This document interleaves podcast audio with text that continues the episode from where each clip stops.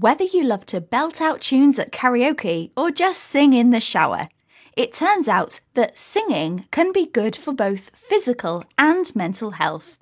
And you don't even have to be good at it.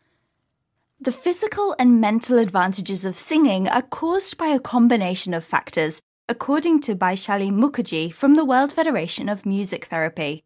He told BBC Future the physical exertion involved in singing filling of our lungs, the firm control of our vocal cords, the movements of our mouth and body, is among the reasons why it can boost our mood.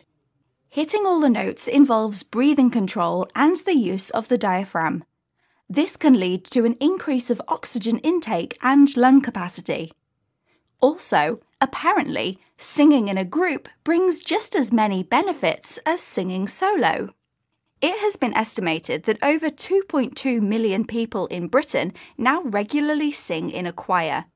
A choir can be amateur or professional and is made up of people who sing together, often in harmony, with different people singing different parts, such as soprano or tenor, according to their vocal range.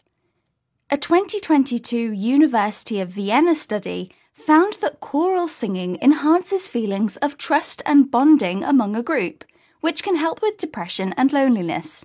And aside from mood boosting, other proven mental health benefits of singing include a lowering of stress and anxiety levels due to the release of endorphins, the so called happy hormones. So, whether you are a confident vocalist or not, give singing a go. You don't need an instrument because that's you. And yes, you might forget the lyrics or sound a little out of tune, but remember, there are a wealth of positives.